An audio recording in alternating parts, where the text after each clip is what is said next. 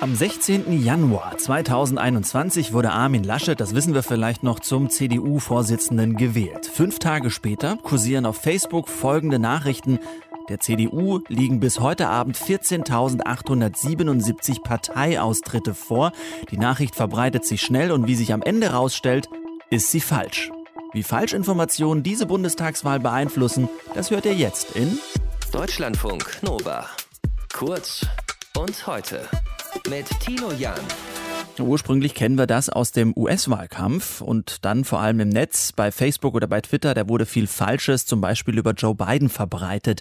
So, das gibt's natürlich auch bei uns immer wieder vor Wahlen, Falschinformationen, die durchs Netz gehen. Die Grünen wollen zum Beispiel Haustiere verbieten oder Armin Laschet von der CDU hätte die Flutopfer an der A im Stich gelassen. Das sind zwei Beispiele über Fake News vor der Wahl, über die ich jetzt mit Pia Behme aus unserem Hauptstadtstudio spreche. Pia, kann man denn sagen, welche typisch falschen Fehlinformationen jetzt durchs Netz gegangen sind vor der Bundestagswahl?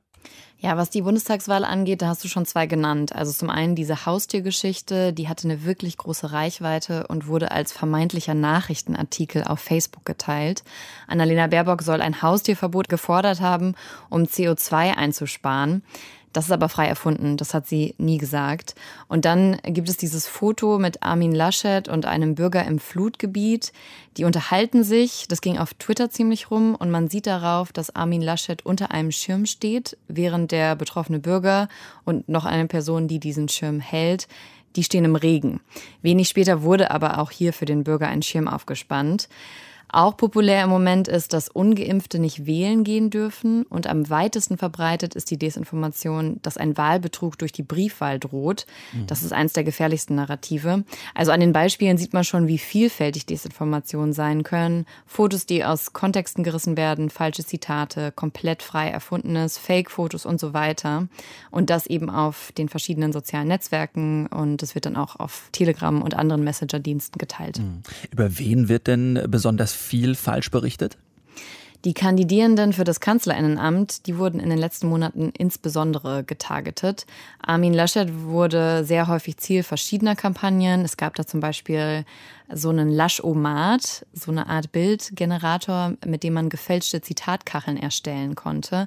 Das sollte lustig sein, aber ist auch eine ganz simple Verbreitung von Desinformationen. Annalena Baerbock wurde am häufigsten unter der Gürtellinie angegriffen. Also da wird Desinformation dann auch sexistisch.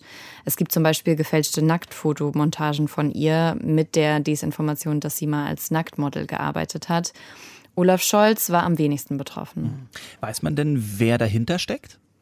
Also so ganz pauschal kann man das nicht sagen. Dahinter stehen viele gesellschaftliche und politische AkteurInnen.